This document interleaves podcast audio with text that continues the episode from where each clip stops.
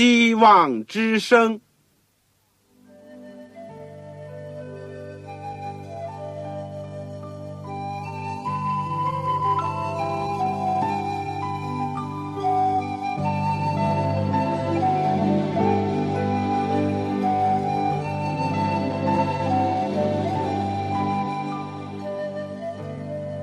各位听众朋友，各位弟兄姐妹，欢迎您收听信徒培训这个节目。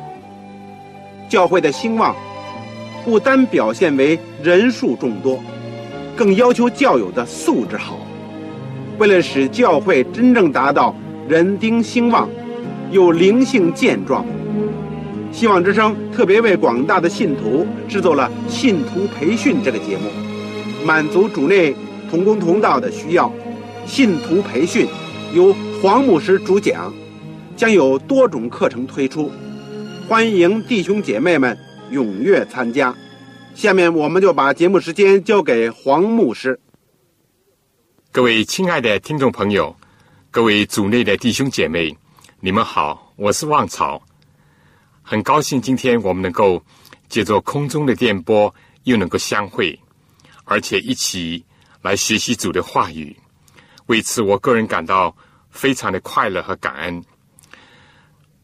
这个我们这套的空中培训的节目呢，一共包括九门的课程，其中有基督的生平与教训，也就是我们现在所讲的。然后呢，还会有圣经要道与神学、末世论、预言之灵、健康信息、讲道法。护教学、教牧学和教会增长。今天呢，我们是讲到基督生平和教训当中的第十五课，讲克西马尼园。我们在讲解之前，我们先做一个简短的祷告。亲爱的天父。我们谢谢你，赞美你。我们能够和我们的弟兄姐妹、我们的朋友一起来到主的面前，我们愿意坐在主的脚前，愿意领受这上好的福分。我们实在是知道，你主耶稣基督来到过这世界，为我们而生活，为我们而受苦。求主能够开我们的眼睛，也常常把我们带回到。克西玛尼，让我们能够体会到主的无限的大爱，以及为我们所承担的极重的牺牲。天父啊，我们的心有的时候是顽梗的，也是迟钝的；有的时候我们的心也容易远离主。但求主常常呼召我们回到你面前，看见你，听见你的声音。愿克西玛尼园的一个景象，永远的感染着我们，鼓舞着我们，而且激励我们，也能够爱主。天父垂听我们的祷告，献给在你面前的每一位，以及他们的家属和他们所属的教会。我们这样的简短的祈求，是奉主耶稣基督的圣名。阿门。第十五课。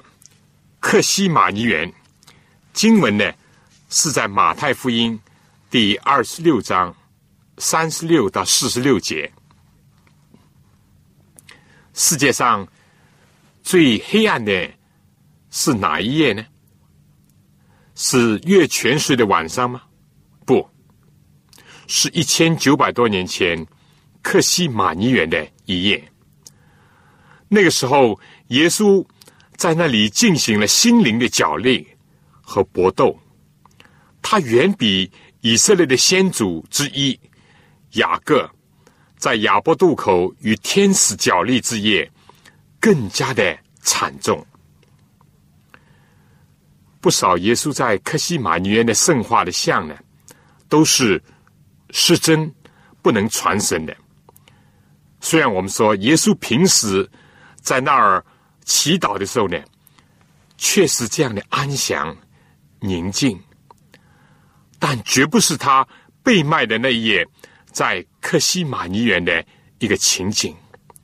那一个夜，在人子的心中，黑云压城，恶浪翻滚，利剑钻心，他独自挣扎在生死的交界处。马太、马可、路加都记述了这一幕动人的情景。我们先来看一下这一段经文：耶稣同门徒来到一个地方，名叫克西马尼，就对他们说：“你们坐在这里，等我到那边去祷告。”于是带着彼得和西比泰的两个儿子同去。耶稣和十一个门徒吃过了最后的晚餐，圣经记载呢，也唱了诗，就离开了马可楼，到那个在过节的时候整夜城门都不关闭的耶路撒冷去，往城东的橄榄山边走去。分离的时候的步履，往往是格外的沉重，夜市。渐渐的深浓，神秘的恐怖之夜正展示在门徒的心目当中。耶稣这一行人来到了一个他们常常去的一个退休的地方，就是名字叫做克西马尼的一个园子。克西马尼在亚兰原文呢是榨油的意思，因为在园子当中呢有榨油的设备。当日，耶路撒冷呢，就像今天的大都会，人口众多，这个居屋呢，非常的紧逼，很少有空地。有钱人呢，都在郊外置地啦，购物。克西马尼园呢，就是其中之一。可能耶稣和这个园主呢相识，经常到这里避开一下城市的喧嚣，在安静的地方。独自的寻求上帝的圣面和他的旨意。当时耶稣对门徒当中的三位，也就是彼得、雅各和约翰讲：“你们坐在这里。”主耶稣呢，叫他们也警醒祷告，免得落了迷惑。耶稣独自呢，往这个园子更深的地方走去。路加记载到，大约有扔一块。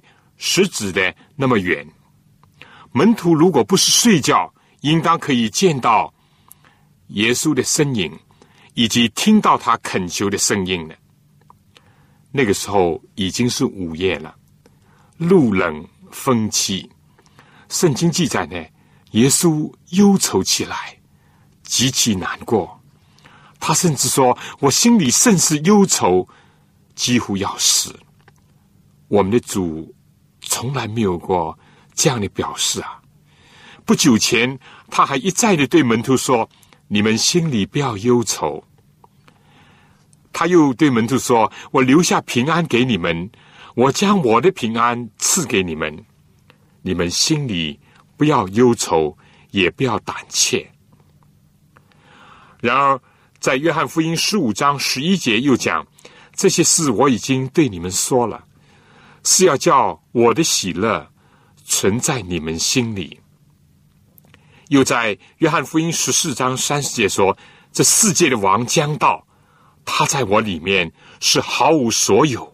一方面，他既知道门徒会分散，各归自己的地方去，留下他独自一人；但他更加知道，不是独自一人，因为有父与他同在。”甚至呢，他在分离的祷告当中，已经这样讲：“父啊，时候到了，愿你荣耀你的儿子。”那么，耶稣怎么会竟然这样的忧愁，甚至是惊恐呢？怕死吗？耶稣曾经教导门徒：“那杀身体不能杀灵魂的，不要怕他。”是耶稣只能鼓励安慰别人。不能鼓励自己吗？他既然在心当中没有撒旦立足之地，而且又不为肉身的死亡，那么是什么使主耶稣基督一反常态。希伯来书作者说，耶稣甚至于大声的流泪哀哭。路加医生也讲，主的汗水在深夜，竟如血点一样垂在地上。他这时似乎也要求门徒的同情和支持，能和他一同警醒祷告。这实在是神圣的奥秘啊！主是道成肉身的主，他在凡事上受过试探，与我们一样。可以想象，那在旷野认输退避的魔鬼，这时竟会不趁机前来，妄图动摇耶稣的心智吗？想想门徒要逃离，犹大会以一个奴隶的身价出卖主，大弟子彼得竟发咒起誓，三次否认主，连最亲近的门徒，在主最需要支持的时候，竟也。睡着了。如果说主在肉身受苦受死是以十字架为最强烈的话，那么心灵的苦难在克西马尼园就到达了顶点。他的心在竭力的征战当中，也好像榨油榨酒池那般，他在承担世界上人的罪担和后果。他在体尝第二次死的一种滋味，他唯恐因此就与天父永远的分离。耶稣庄严的跪下，以后更是俯伏在地祷告说：“我父啊，倘若可行，求你叫这杯离开我；然而不要照我的意思，只要照你的意思。”马可这样说：“倘若可行，便叫那时候过去。”我想，如果我们有过一点类似的经验，意思就是想很快的离开那难以忍受或者令人窒息的时刻或者场合，就能够多少的体会一点儿主的心境了。圣经讲：“倘若可行。”意思就是说，耶稣对上帝的全能毫无疑问。按照马可的记载，他确实是这样讲：“阿巴父啊，在你凡事都能。”那么，关键不是在于上帝天赋能不能，而是要看是不是天赋的旨意。天赋的旨意要不要耶稣喝这个杯？这个杯是指着什么呢？在希伯来人的观念当中，悲是指着人生的份儿，或者是指着祸，或者是指着福分。诗篇二十三篇父悲满意，这样的话呢，我们都已经是非常熟悉的了。而苦悲的观念呢，基督以前也曾经提过，那就是有一次，当雅各和约翰由这个母亲陪同来到耶稣面前，要求。在上帝的国当中，一个坐在耶稣宝座的左边，一个坐在耶稣的右边。耶稣就说：“我所受的喜，你们能受吗？”毫无疑义，他不是指着水洗，因为耶稣和他的门徒几乎都受过施洗约翰的洗。这里是指着火的洗礼。耶稣又用相反的意思，但是改换为另一种形象化的说法，讲到。我所喝的杯，你们能喝吗？这明显是指着苦杯。雅各、约翰当天固然是随口作大，这个主所受的喜，主所喝的杯，他们能够受，能够喝。但是事实是，不要说在他们当时的心态，根本就不能明白这个杯和这个喜是指着什么讲的。就是在克西马尼园那一夜，当主独自揣酒炸那样，这个汗珠像大雪点，和天父做最后的商讨，决定是否一定要喝这个杯，还是挪去他的时候，这班门徒竟然都在睡觉。那么这个苦杯装的是什么苦？竟是这样难以咽下去啊！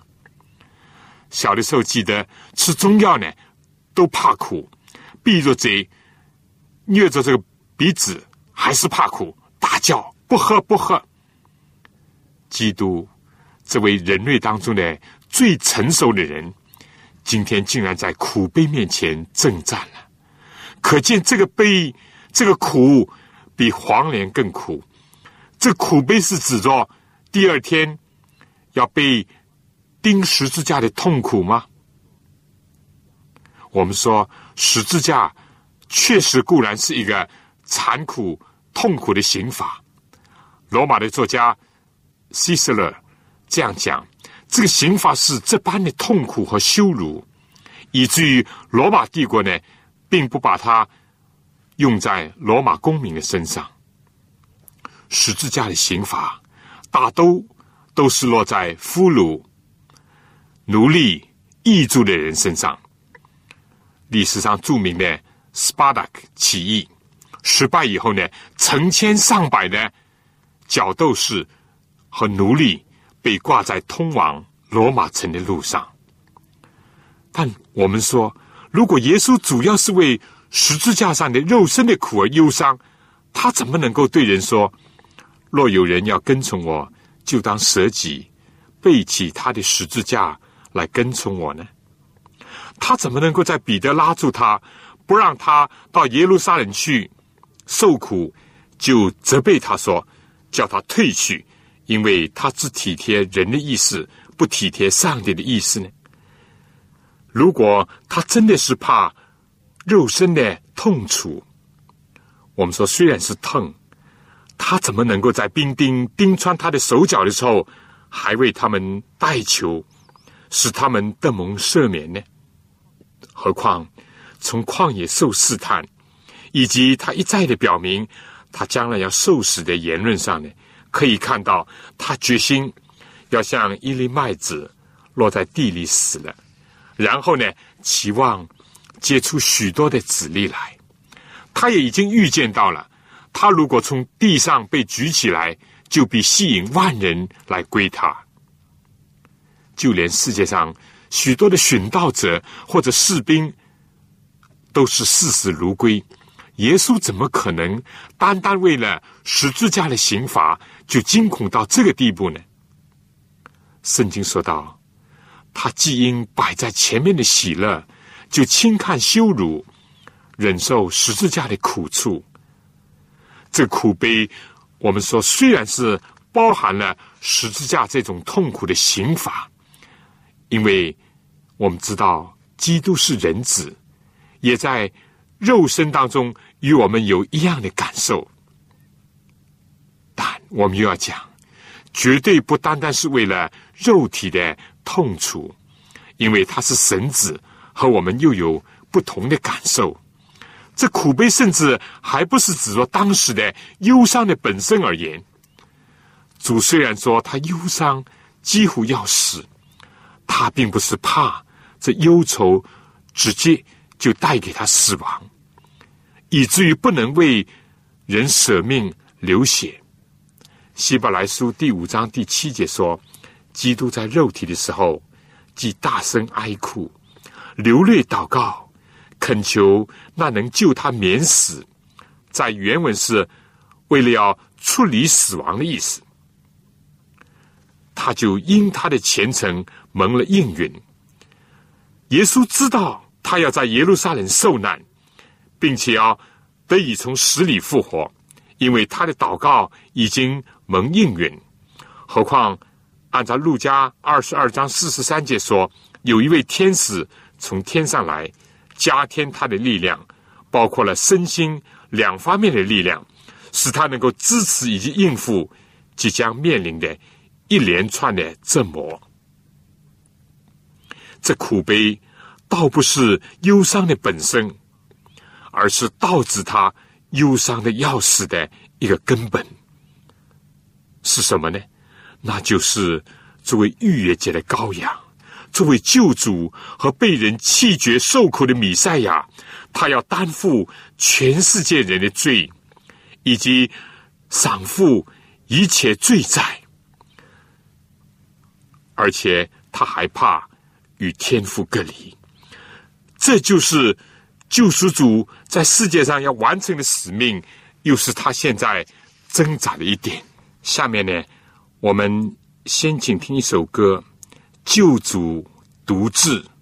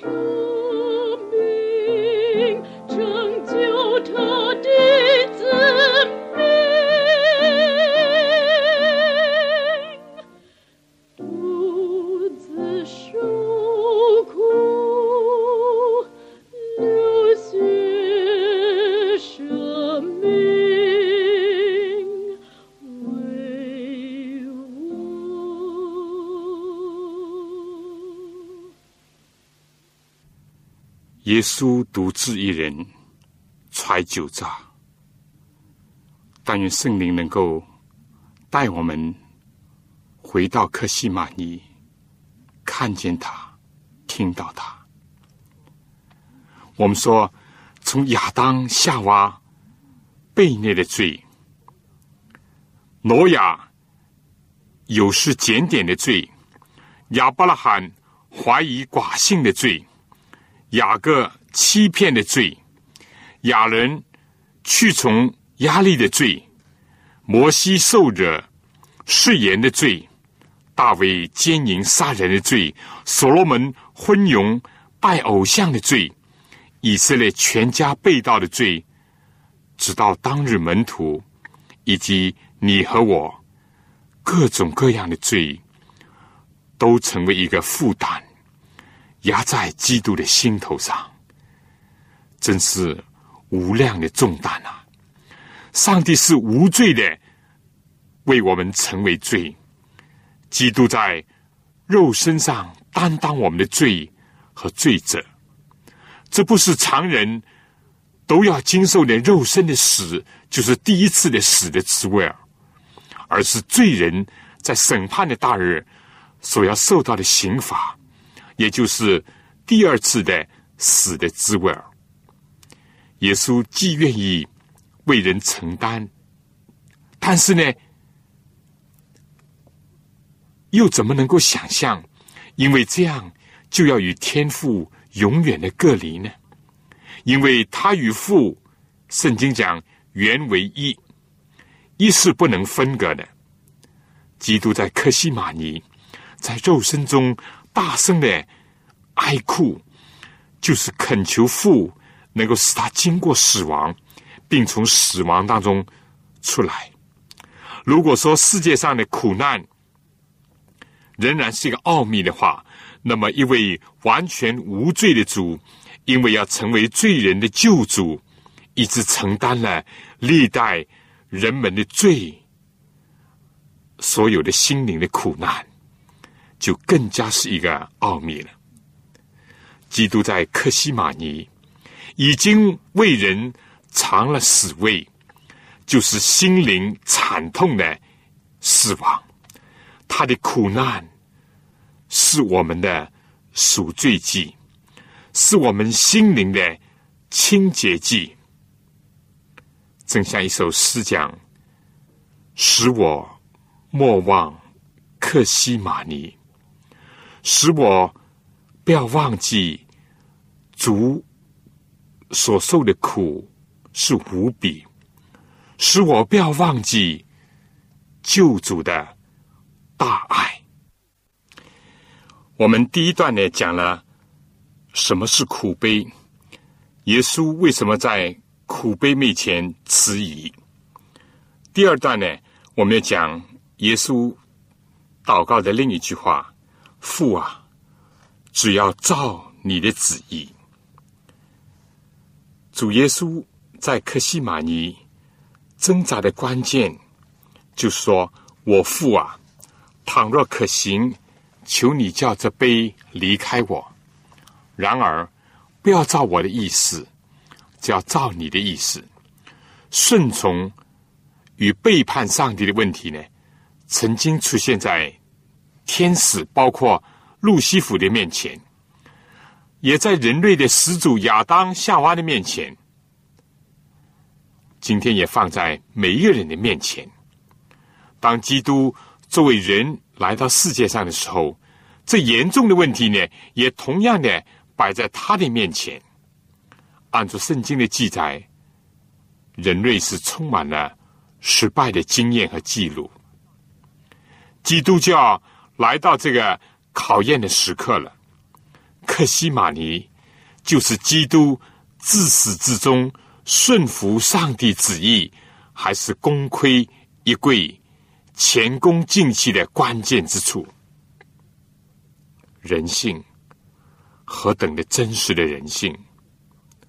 顺服在这里表现为流泪的顺服，使得耶稣吐露了这个亲切感人的祈求。祷告就是人心的一个惩治的愿望。预言当中曾经论到，他说：“我的上帝啊，我乐意照你的旨意行，你的律法在我心里。”耶稣到世上来以后也说：“因为我是从天上降下来，不是要按自己的意思行，乃是要按那差我来者的意思行。”约翰福音第六章三十八节。另外一次，在约翰福音第八章二十八节又这样讲：“你们举起人子以后，必知道我是基督，并且知道我没有一件事。”是凭着自己做的。我说这些话，乃是照着父所教训我的。耶稣的一切言行，都是遵照天父的旨意的。中世纪的大诗人但丁，在他的神曲当中写道：“你的旨意就是我们的安宁。”耶稣现今在那个最深层的黑暗。和历代最大的重压下，体尝着天赋对罪的深恶痛绝，以及自己对罪人无比慈怜的一种矛盾。他只要明白，确实是上帝的旨意，要他喝尽这苦杯。他虽然并不追求殉道者的冠冕。或者，耶稣也并不是歌颂苦难的本身，甚至于，如果有可能，在不违背天父旨意的前提下，苦悲假使能够被撤去，他也乐意见到。但如果是天父的旨意，他虽然是神子，他绝不强求，更不愿意违背天父的意思。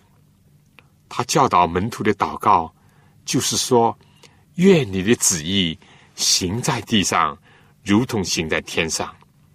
他当然要为跟从他的人留下佳美的榜样了。基督徒，甚至基督本身，有的时候也确实有这种经历。最困惑的是什么呢？是在特殊的光景下，一度很清晰的一个信念会模糊起来。以至于看不清是否是上帝的旨意，亦或仅仅是自己的心愿，甚至于差错，结果就面临或遭受某些极其难堪的经历。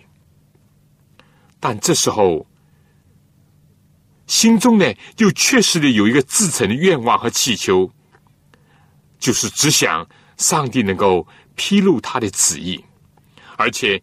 一旦明白了以后，就是刀山火海也愿意上。先知亚伯拉罕在献以撒的过程当中，也曾经历过这种光景。以利亚在受到耶西别的威吓下，也多少有一些这些经历。耶稣三次祈求的话都是一样的，只是越来越恳切，甚至于泪和汗。像大雪点滴在半夜冰凉的地上。如果可以将这苦悲撤去，就求父撤去；不能撤，一定要喝，就喝。这是真实的人性和真英雄的觉知，这是神子的风范。希伯来书的作者说：“他虽然为儿子。”还是因所受的苦难学了顺从，他既得以完全，就为凡顺从的人成了永远得救的根源。这记载在希伯来书第五章第八到第九节。不明白上帝旨意的时候呢，我们说可以寻求，但同时我们要知道，除非为了遵行上帝的旨意。就不要寻求，而且也不可能找到。另外呢，相反，但人如果立志遵着他的旨意行，就必定知道他到底是否是出于上帝。这是在寻求上帝旨意这件事情上极关重要的两个方面。如何寻求明白上帝的旨意，这是基督徒很关心的事情，因为基督徒愿意听尊天父的旨意，但有时呢，不知如何明白上帝的旨意。我们简单的说，首先是从上帝赐给我们的圣经，他的话语当中来认识什么是上帝的旨意和他的要求。和他的吩咐，或者是命令和应许，多读、多听、多研究、多默想上帝的话是首要的，往往会给寻求的人许多原则性的教导。另外呢，预言之灵就上帝给末世教会特殊的恩赐，从所有这些承受灵感的著作当中呢，也可以得到许多具体的。更加详细的指示。其次呢，当然是要借着祷告与天父的交通，借着圣灵的感动光照，印证上帝的话语，以及领悟到上帝的训诲和上帝的应答。没有上帝真理的话语为前提呢，有时候容易以自己的感情心意来代替上帝的心意和圣灵的感动。但如果没有圣灵的光照和启示，圣经纵然在我们眼前，在我们的手中，上帝的话语也在我们的耳中和我们的嘴上，但所有这些并不能兼顾我们，或者是印证上帝的教诲和启示。而第三点呢，就是要运用上帝给人的头脑、理智和判断力。在圣经的教导和圣灵的感动下，虔诚的思考、分析、查验上帝的旨意。以后呢，我们说第四点呢，往往也要看上帝在环境当中的带领和指示。一颗敬畏上帝、尊重上帝的心，并不消灭圣灵的感动，也谦恭热诚的思考、追寻上帝旨意的人，对周遭。所发生的一切都能够很敏感的去觉察上帝的信息，大自然也罢，人事物都可以被上帝使用作为他启示自己以及赐予教导和带领的一个渠道或者是工具。科学家牛顿看见苹果从树上掉落下来，打在他头上，他忽然。就得出了地心吸力的启示。为什么多少果农、多少常人，不少的时候也看见这同样的景象，竟毫无感悟，也没有发现呢？因为牛顿全程贯注，并且正在用心思索这方面的问题。越南的经历当中呢，也有许多的事例。他在环境的变化当中看到上帝的手和他的作为。当他自以为意的时候，蓖麻的突然生长以及迅速的枯萎，他都不能领略到什么教训。但当他自知心中有愧，而在风浪大作、航海的船颠簸在海上的时候，无论如何都没有办法使船平稳以及脱险。他就领悟到上帝的意思是什么了。我们说，在以上基本的前提下，关注上帝在环境当中的带领或拦阻，也是重要的一点。因为上帝是宇宙的主，一切的事物都在他的调遣之下，成为他的使者。除了以上几点呢，有的时候也必须要借着肢体的交通团契。联合的祈祷，有的时候呢，也需要接受历史的经验和教训、先贤的榜样和见证，以及属灵长者的辅导和共同的探讨。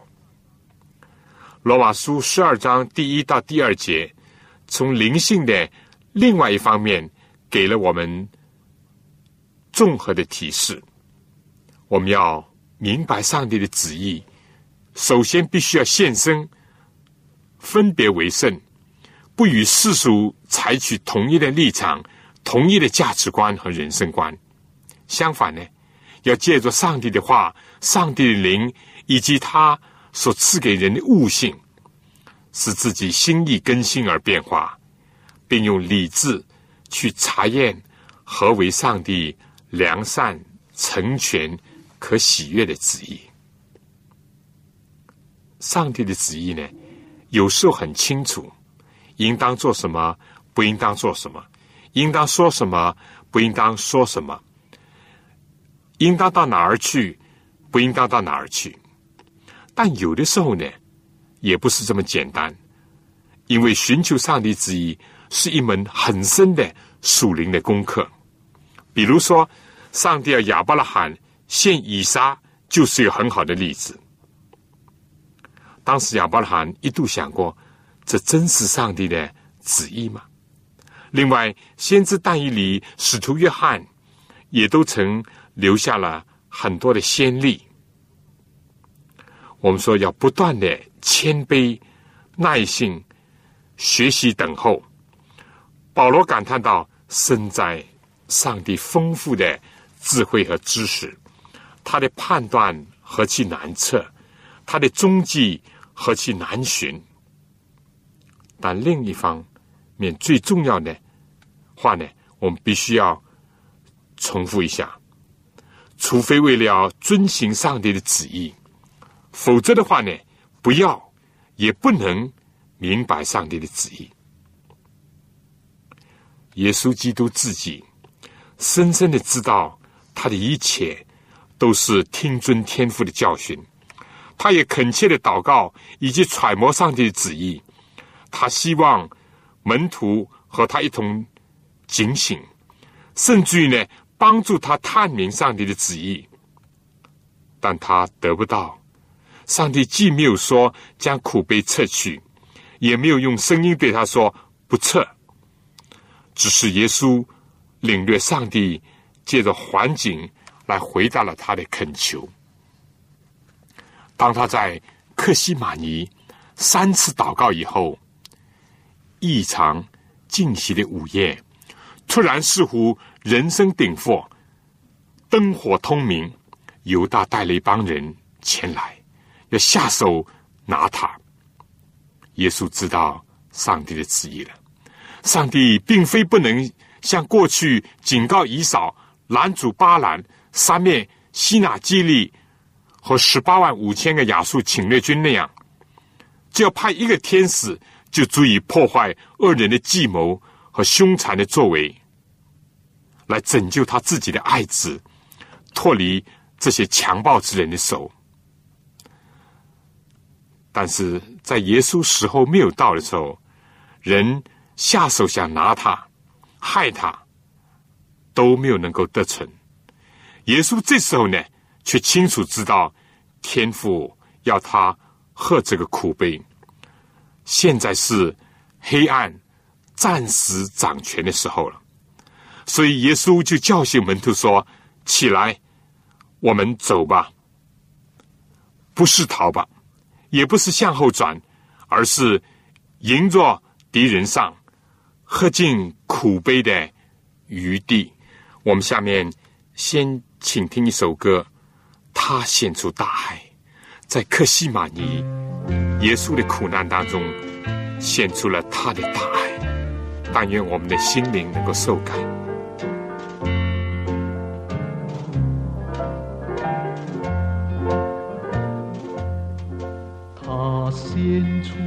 大爱，一切眷顾关怀。恩重如山情似海，他献出大爱，要我放下重担，到幸福的路上来。幸福花朵处处摘，用生的门为你开，它献出大爱，创造万物天地，荣耀彰。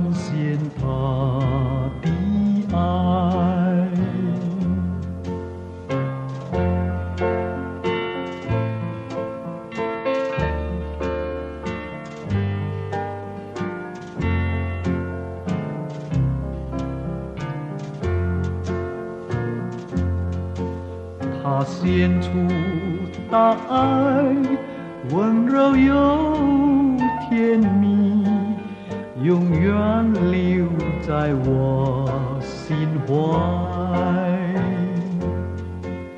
他献出大爱，你我该明白，释迦的意义何在？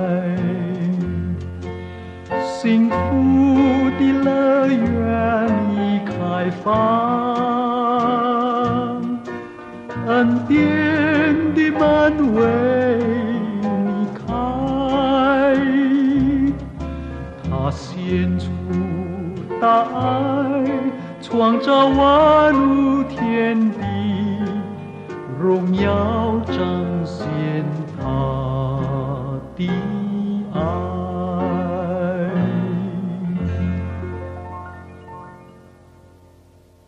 耶稣的一生都彰显上帝对世人的爱，尤其是在克西马尼园。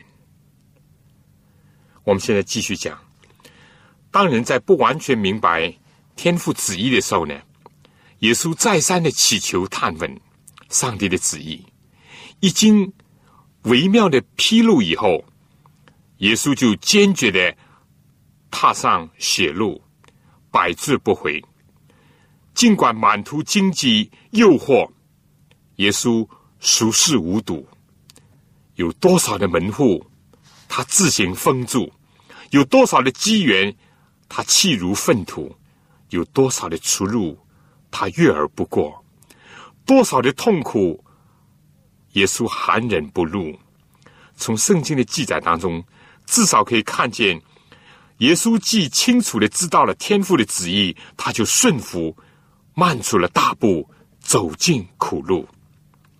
在十件事情上，可以表明，不论是处境如何，耶稣坚决的遵行天父的旨意，绝不回避，绝不回头，绝不怨爱。其中，在克西马尼就有两次，耶稣如果要脱身的话，是完全是有可能的。那就是当耶稣问捉拿他的人。你们找谁？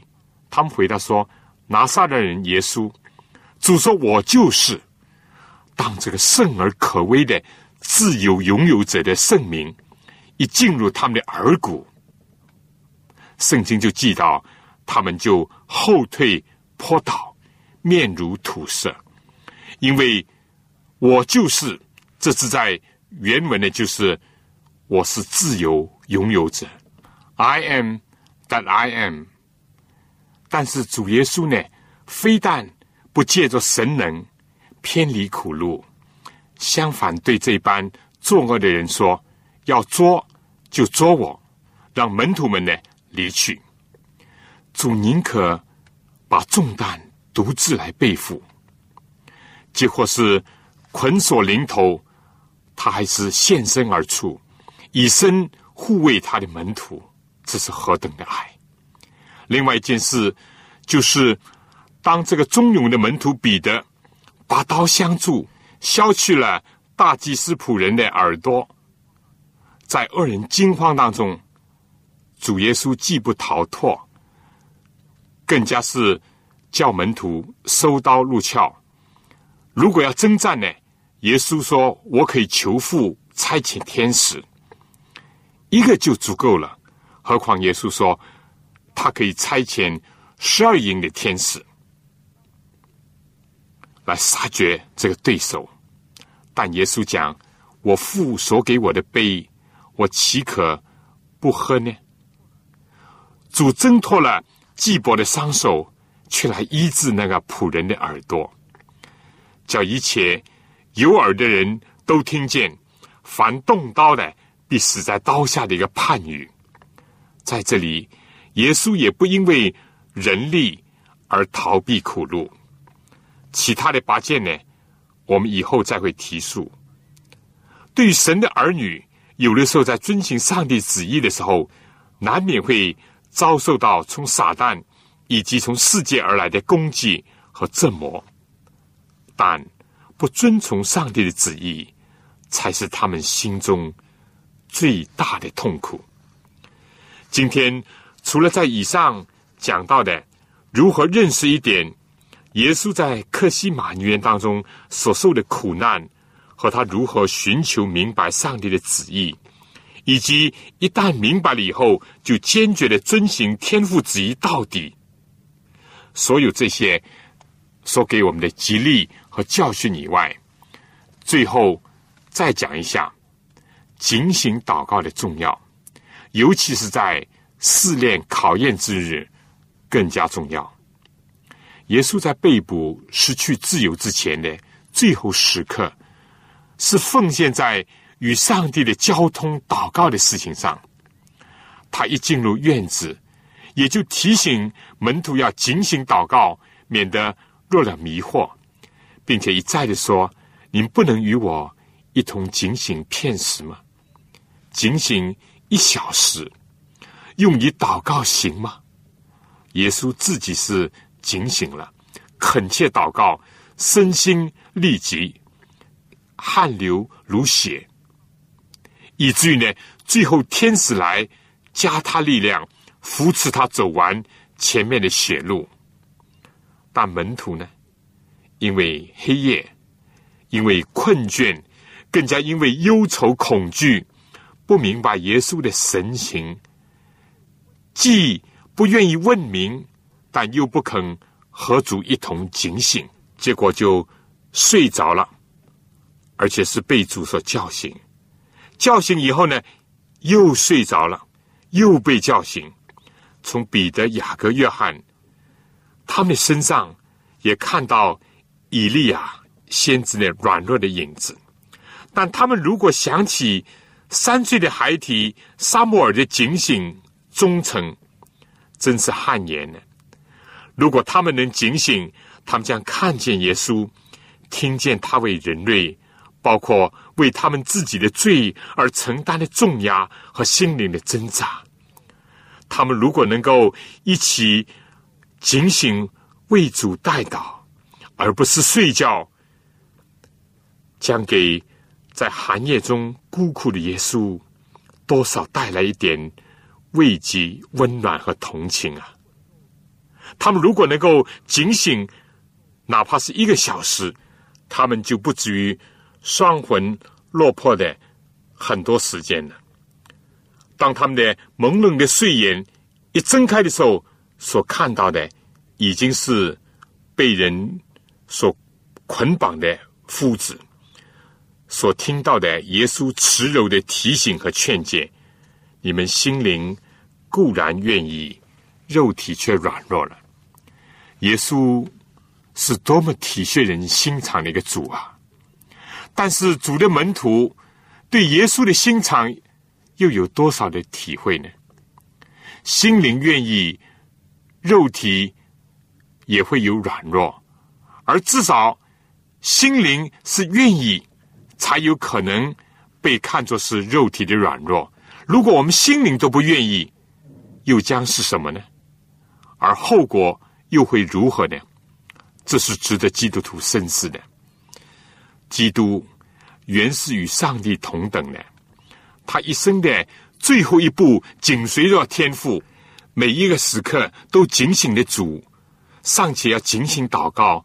何况我们这些软弱的人呢？门徒甚至于与耶稣最近身的门徒的失败，不足以敲响我们的警钟吗？今天黑夜已深，黑暗遮盖大地，幽暗遮盖万民。我们是兴起发光呢，还是在暗中逃腾隐藏呢？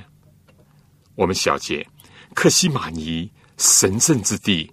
有机会去中东以色列看到传说当中的克西玛尼固然也可以，但圣经神圣的笔触所留下的耶稣的音容、身影、血汗以及圣凡，永远是我们的教义和激励、提醒和警戒。克西玛尼，克西玛尼，求主使我们永不忘记，也求主常常带我们的心进到那个地方，渐渐的多一点明白主受苦的奥秘。主如何寻求天父旨意，更是虚极，而且坚决的遵行父的旨意到底。让我们也生出一个心愿，与主在一起分尝苦悲，一起把心举起，恳切的祈求，为主的国度，为自己，为别人灵性得救和福利警醒吧。这样，克西玛尼将成为我们永远获得一处的一个。教室和圣地了。各位听众朋友，各位同工同道，您对信徒培训这个节目有什么宝贵的意见？有什么希望？欢迎您来信告诉我们，也欢迎各位听众朋友来信索取免费的课程讲义。